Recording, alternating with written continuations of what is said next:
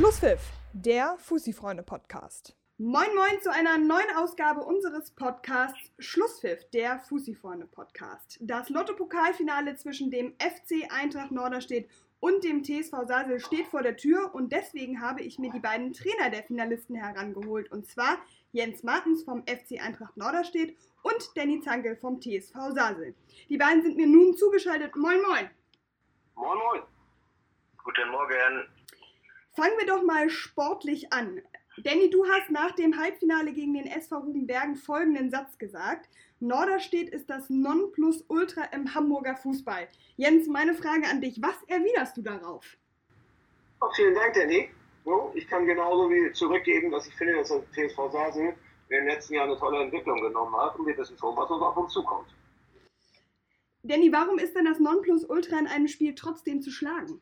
Ja, wir lernen das ja durch die Corona-Zeit gerade auch in der Champions League. Ähm, ein Spiel ist vieles möglich. Ähm, ich glaube auch, dass wir in einem Spiel ähm, uns an unser Maximum ranbewegen können. Das müssen wir auch, damit wir die Chance haben, Norderstedt zu schlagen. Ähm, über mehrere Spiele wäre das natürlich noch um einiges schwieriger, das wissen wir. Deswegen versuchen wir das Finale natürlich das Bestmögliche rauszuholen, um Norderstedt auch Parole zu bieten.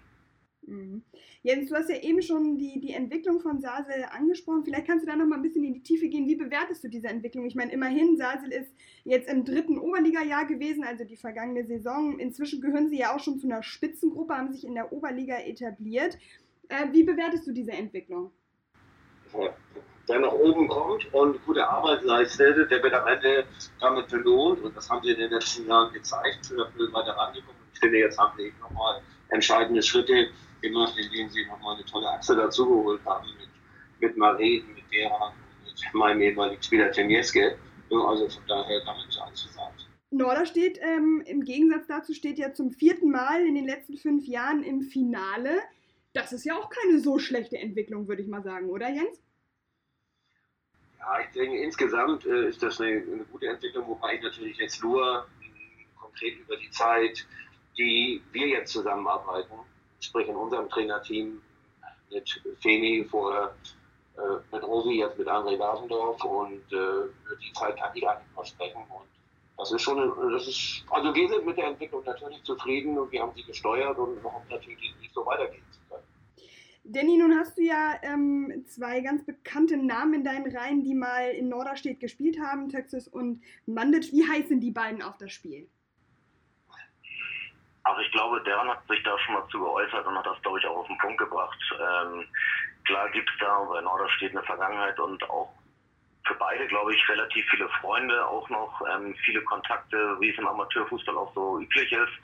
Ähm, die freuen sich grundsätzlich ähm, auf ein Finale. Es ähm, ist jetzt keine besondere Extra-Motivation gegen Norderstedt zu spielen. Die hatten eine sehr schöne Zeit, das haben wir beide da versichert.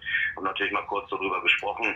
Ähm, aber Extra-Motivation oder irgendwas anderes ist da nicht mit dabei. Beide sind guter Dinge und freuen sich aufs Finale und auch natürlich einige Leute wiederzusehen, so wie es immer ist, wenn man mal gegen seinen Ex-Verein spielt. Ja, ich glaube, dass wir uns alle auf das Finale freuen, ist irgendwie klar. Danny, wo würdest du denn sagen, ist Norderstedt am gefährlichsten? Ach, ähm, also ich habe schon extrem viel Respekt ähm, vor Norderstedt. Ich habe mir ein bisschen natürlich was angeguckt, habe mich auch ein bisschen umgehört. Also ich sehe schon, dass es da eine gut funktionierende Mannschaft ist im Defensivverband und aber auch im Offensivbereich. Also sehr kom komplett auch mhm. die, Mannschaft mit einer hohen Willigkeit und ähm, Athletik auf dem Platz. Die, also man muss ganz klar sagen, was halt ein ganz großer Unterschied zur Oberliga, zu allen anderen Oberligamannschaften ist, ist die Power, die Norderstedt mitbringt in ihrem Spiel. Und ähm, damit müssen wir erstmal umgehen können. Und davor haben wir auf jeden Fall auch Respekt. Jens, dann gebe ich natürlich die Frage auch an dich weiter. Wo ist denn Sasel am gefährlichsten? Wovor habt ihr am meisten Respekt, wenn es um den Gegner geht? Ja, also ich habe ja einige schon angedeutet eben. Ich finde, sie haben eine wirklich sehr, sehr auffällige zentrale Achse und sind am Mittel, im, im Mittelfeld natürlich auch sehr, sehr spielstark besetzt. Nun ist Sasel eine Kunstrasenmannschaft. Ihr spielt zu Hause auf Rasen, Jens. Ist das für euch ein Vorteil, weil die Wolfgang Meyer Sportanlage, wo ja dieses Mal das Finale ausnahmsweise mal stattfindet, ebenfalls Rasen ist? Ist das ein Vorteil für euch, Jens? Das kann ich nicht beurteilen. Danny muss beurteilen und das kann er. ne, dass meine Truppe sicherlich genauso gut auf Rasen spielen kann, weil ich eben ja schon sagte, dass sie einfach spieltechnisch auch wirklich eine gute Mannschaft sind. Gute Fußballer können auf allen Belegen spielen. Kannst du das so bestätigen, Danny? Ähm, ja, das würde ich gerne als Trainer auch so sehen. Ähm, ich hoffe, dass die Kicker auf allen Belegen gut, gut arbeiten können. Ich glaube auch, dass der Rasen in einem sehr guten Zustand sein müsste nach einer langen Regenerationszeit. Ähm, also ich glaube, wir haben vernünftige, gute Bedingungen da und da sollte es kein Thema sein, ob das Rasen oder Kunstrasen ist. Und man hat ja auch die letzten Jahre gesehen, dass Norderstedt als Rasenmannschaft die hohe Luft dann auch dominiert hat. Also ähm, wir versuchen auf Rasen unser Bestmöglichstes zu geben und glauben auch, dass das keinen großen Unterschied für uns macht, ob Rasen oder Kunstrasen. Der Rasen hat, so. Der Rasen hatte eine lange Regenerationszeit, ihr jetzt eher nicht so. Äh, du hattest ähm, von kräftezehrenden 90 Minuten gesprochen, Danny, ähm, als du über das Halbfinale gesprochen hast. Und auch das ähm, äh, vorangegangene Viertelfinale war ja jetzt nicht unanstrengend mit 120 Minuten gegen BU. Und die Trainingsbedingungen sind natürlich auch extrem. Es ging irgendwie von 0 auf 100. Wie gefährlich ist das für den Körper deiner Mannschaft, Danny? Ähm, ja, ich habe das ja ein, zwei Mal erwähnt. Ich weiß nicht, ob ähm, mir da beigeflossen wird. Aber es ist super schwer zu handeln als Trainer. Ähm, es gab auch da für uns keine Erfahrungswerte nach so einer langen Pause, wo man das auch nicht richtig kontrollieren konnte, wie man die Jungs fit hält, wann man wieder einsteigt. Und dann sagst du schon richtig von 0 auf 100. Ähm, das ist für einen Amateursportler, was wir in der Oberliga Nummer sind, ähm, echt schwer zu handeln, ähm, weil 14 Tage Vorbereitungszeit oder waren ja noch nicht mal ganz 14 Tage, ähm, da eine hundertprozentige Fitness zu bekommen, ist unmöglich. Das heißt, ähm, es wurde mehr darauf geachtet, dann ähm, langsam wieder reinzukommen, einen guten Touch mit dem Ball zu bekommen, Abläufe vielleicht reinzukriegen, aber auch auf die Regeneration zu achten. Die Verletzungsgefahr war ihm enorm. Wir durften einen Test spielen, auch nur mal nur 13 oder 14 Spieler einsetzen. Das heißt, viele Spieler mussten 90 Minuten gehen, obwohl sie körperlich dazu nicht in der Lage waren. Also die Bedingungen und Vorbereitungen waren für alle nicht optimal und wir wissen leider auch, dass wir vielleicht beide Mannschaften, ich weiß jetzt nicht, ob ich dafür noch steht, mitsprechen kann, aber dass beide Mannschaften wahrscheinlich noch nicht auf ihre 100 Prozent sind, körperlich, aber vor allem auch von den ganzen Abläufen, ähm, weil wir konnten auch einige Sachen noch gar nicht so trainieren. Man muss bestimmte Schwerpunkte setzen. Deswegen ist das kommt viel über ähm, die Mentalität und vor allem dann auch, was man punktuell gemacht hat. Aber die Jungs freuen sich halt, als Trainer ist es so, dass natürlich nicht die Euphorie, Euphorie so in die Haarspitzen geht, dass man sagt, okay, ja, wir sind super vorbereitet, am Ende der Saison das schönste Spiel. Nee, wir haben jetzt am Anfang der Saison das schönste Spiel ähm, und müssen mit den, mit den Umständen erstmal klarkommen, aber das müssen wir ja alle. Jens, auch ihr habt ja nun anstrengende Wochen hinter euch. Wie geht man damit als Trainer am besten um? Also Danny hat eigentlich alles zu dem Thema gesagt und ich habe es ja hm, vor Wochen schon zusammenfassend und drastischer sogar noch gesagt diese ganze Vorbereitung ist Training, trainingswissenschaftlich und sportmedizinisch eine einzige Katastrophe. Und mhm. äh, deshalb möchte ich mich eigentlich auch dazu gar nicht weiter äußern. Danny hat das sehr gut im Detail ausgeführt. Ich kann nur Kopfschütteln aus diesen äh, Gesichtspunkten heraus und äh, natürlich ist auch unsere Mannschaft noch lange nicht bei 100 Prozent. Äh, geht gar nicht. Ne? Aber boah, das Thema nicht nochmal aufgreifen. Es ist dazu alles gesagt. Wir haben immer wieder dann an einer bestimmten Stelle gesagt, wir nehmen sportlich wir nehmen sportlich, morgen schließen wir den Wettbewerb ab und das ist dann auch gut so. Mhm. Erschwerend kommt ja auch hinzu, dass die Unterstützung durch Fans und auch durch Familie völlig fehlen wird, weil einfach niemand beim Finale dabei sein kann. Wie schwer wiegt das? Danny, vielleicht kannst du anfangen. Ja, also wir sind ja kein Stammgast im Finale. Da ist das schon ähm, eine ganz harte Nummer, das müssen wir ganz ehrlich sagen. Also wir haben eine Handvoll ähm, Karten bekommen neben unserem Kader. Ähm, also ich bin ehrlich, wir haben glaube ich vier, fünf Spieler, die wir, ähm, die den Pokalwettbewerb für uns schon gespielt haben, aber jetzt nicht mehr bei uns sind, weil sie uns verlassen mussten nach der Wechselperiode. Ähm, die haben aber Pokalspieler, die haben uns dahin gebracht. Selbst die dürfen nicht dabei sein, was ich sehr, sehr schade finde. Angehörige, Familie nicht mit dabei, sehr schade. Ähm, da muss man leider die, natürlich sehen, dass es die Corona-Zeit ist, dass es dann so ist. Aber ähm, ja, da sind viele Leute, die nicht dabei sein können, die ganz viel Aufwand und ja, Ehrenamt da reingesteckt haben und das tut schon weh, da Leute zu Hause lassen zu müssen. Habt ihr denn Verständnis dafür, dass das so gehandhabt werden muss? Also ich sage mal so, wir hatten jetzt Viertelfinale- und Halbfinalspiele, wo Zuschauer, zumindest wenig Zuschauer da sein konnten. Das hat anscheinend auch super geklappt. Ähm, und dass jetzt im Finale gar keine Zuschauer da sein können, also noch nicht mal Angehörige oder verletzte Spieler oder ehemalige Spieler, die, wie gesagt, die ersten sechs Pokalrunden gefühlt mitgespielt haben ähm, oder offiziell aus dem Verein, lass es zwei, drei Hände voll Leute sein. Das ist für mich schwer zu nachvollziehen. Ähm, dass es grundsätzlich so ist aktuell, das verstehen wir alle, da sind sind wir natürlich auch mit dabei, da unterstützen wir auch alles. Aber dass es im Viertelfinale und Halbfinale möglich war, ein paar Leute dabei zu haben und im Finale gefühlt keinen, ist nicht ganz für mich nachzuvollziehen. Jens, wie siehst du das? Dem ist nichts hinzuzufügen. Ich habe auch überhaupt keine Lust mehr, mich zu dem Thema zu äußern. Das ist nur noch nervig. Mhm. Also ich, die nächste Frage beantwortest du bitte als erstes mal, wenn sie kritisch ist. okay, pass auf, dann stelle ich jetzt meine nächste Frage an Jens. Inwieweit kann denn überhaupt Finalfeeling aufkommen vor so einer Gespensterkulisse? Und ich weiß jetzt schon, dass du die Frage nicht leiden kannst.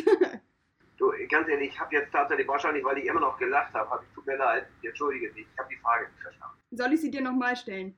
Ich bitte darum. Okay, ich habe gefragt, inwieweit denn überhaupt ein Finalfeeling bei so einer Gespensterkulisse aufkommen kann. Ich meine, ihr kennt ja nun den harten Kontrast, weil ihr in den letzten Jahren ja doch das ein oder andere Finale gespielt habt. Ja, also ich denke, äh, das geht einfach darum, dass wir oder die Mannschaft genau weiß, was auf sie zukommt. Das besprechen wir natürlich auch, auch heute Abend nochmal. Und äh, wir können uns dann natürlich nur untereinander pushen. Mhm. Jetzt haben wir darüber gesprochen, dass das alles kräftezehrend ist. Ihr habt beide auch relativ deutlich zum Ausdruck gebracht, dass das ja schwierig war und dass man es sportlich nehmen musste. Ähm, Jens, hältst du es denn überhaupt für sinnvoll, dass der Pokal unter diesen Umständen zu Ende gespielt wird, zumal es in Hamburg ja Statuten gegeben hätte, die das Ganze am grünen Tisch geregelt hätten? Das ist ja genau das Thema. Aber es ist jetzt so, wie es ist und wir sind jetzt so weit und die die Runden sind jetzt gespielt und morgen wird das Finale gespielt und dann gibt es einen Sieger davon und der darf gegen Leverkusen spielen. Und so ist es. Wir nehmen es sportlich. Mhm. Wäre es denn für euch eine kleine Genugtuung, den Pokal dann auch sportlich zu gewinnen? Denn ihr werdet ja nach den Statuten am grünen Tisch der Sieger gewesen. Dass das natürlich auch unsere Motivation ist, ist doch auch ganz klar. Ne? Aber das ist auch unabhängig jetzt von den Statuten. Wenn man im Pokal ist und jede Mannschaft will den Pokal dann auch gewinnen, so, wenn es vorher nicht so gewesen ist, dann wäre es aufgrund der Statuten gewesen und das wäre auch in Ordnung gewesen. Mhm. Dirk Fischer hat ja kürzlich den Senat aufgefordert, äh, Training sowie Testspiele am, ab dem 20. August in Hamburg zu ermöglichen. Der Senat hat eine entsprechende Lockerung nicht ermöglicht. Wie beurteilt ihr diese Entscheidung? Danny, vielleicht kannst du noch mal anfangen. Ja, also so eine Entscheidung vom Senat, da hängen wahrscheinlich noch ein paar andere Faktoren mit dran. Es geht ja nicht dann nur um den Fußball, sondern auch viele andere Sportarten und Veranstaltungen. Ähm, da, da möchte ich mich eigentlich gar nicht groß einmischen. Ist natürlich, wenn man das bundesweit sieht, ist es natürlich schade, dass wir hinten dranhängen. Norderstedt ist da noch ein bisschen mehr von gebeutelt, weil die überregional spielen. Ich weiß gar nicht, wie das vonstatten geht, da bin ich nicht ganz so drin, aber das kann ich mir sehr, sehr schwierig vorstellen, weil das geht dann auch in Richtung Wettbewerbsverzerrung. Das ist meine Meinung. Ähm, wir sind jetzt auch am Hamburgs Randgebiet äh, nach Schleswig-Holstein hin, wenn wir unterschiedliche Saisonzeiten haben mit Schleswig-Holstein oder Mecklenburg-Vorpommern, sind bei uns auch immer Spieler und Transfer, ähm, Transfers, die getätigt werden, die sich mit Bundesländern überschneiden oder Jugendspieler, die dann von Schleswig-Holstein nach Hamburg kommen. Wenn wir da unterschiedliche Saisonzeiten und sowas haben, weiß ich gar nicht, wo das enden soll. Also ich hoffe, dass irgendwie eine einheitliche Sache entschieden wird und dass wir auch zeitnah wieder spielen können. Und wenn es jetzt zwei Wochen länger dauert oder drei Wochen länger dauert, dann ist es halt so. Ähm, der Rattenschwanz, wenn wir dann wirklich erst in ein paar Monaten spielen, da bin ich mal gespannt, wie die Lösung dann aussieht. Aber das ist ja zum Glück nicht meine Entscheidung. Mhm. Jens, den jetzt ja gerade schon angesprochen, es hat ja auch ähm, krasse Auswirkungen auf den Ligastart der Regionalliga Nord. Ihr als schleswig-holsteinischer Verein, der ja in Schleswig-Holstein beheimatet ist, ihr dürftet schon trainieren. Andere Vereine wie Altona 93 oder Teutonia, die in Hamburg beheimatet sind, dürften nicht trainieren. Das heißt, der eigentlich für den 5. September angesetzte Starttermin ähm, rückt eher in weite Ferne. Was löst das in dir aus? Ich meine, das ist ja auch eine Planung, die dann dahin fällig ist. Das gehört in diesen ganzen Komplex mit rein. Dass es für die Trainer, egal welcher Spielklasse, natürlich extrem schwierig ist. Das teilweise stand ja sogar im Raum, dass die Saison erst im Oktober losgeht. Was hätten wir dann mit den Spielern machen sollen? Insbesondere von den Vereinen, die jetzt aus dem Pokal ausgeschieden sind. Die hätten dann erstmal sofort wieder auf 5 gegen 5 Training zurückgehen müssen. Die haben doppelten Frust, weil sie aus dem Pokal geflogen sind. Dann kommen sie zum Training, müssen 5 gegen 5 trainieren, dürfen nicht mehr 11 gegen 11 trainieren. Und dann weißt du noch nicht mal, wann die Saison losgeht.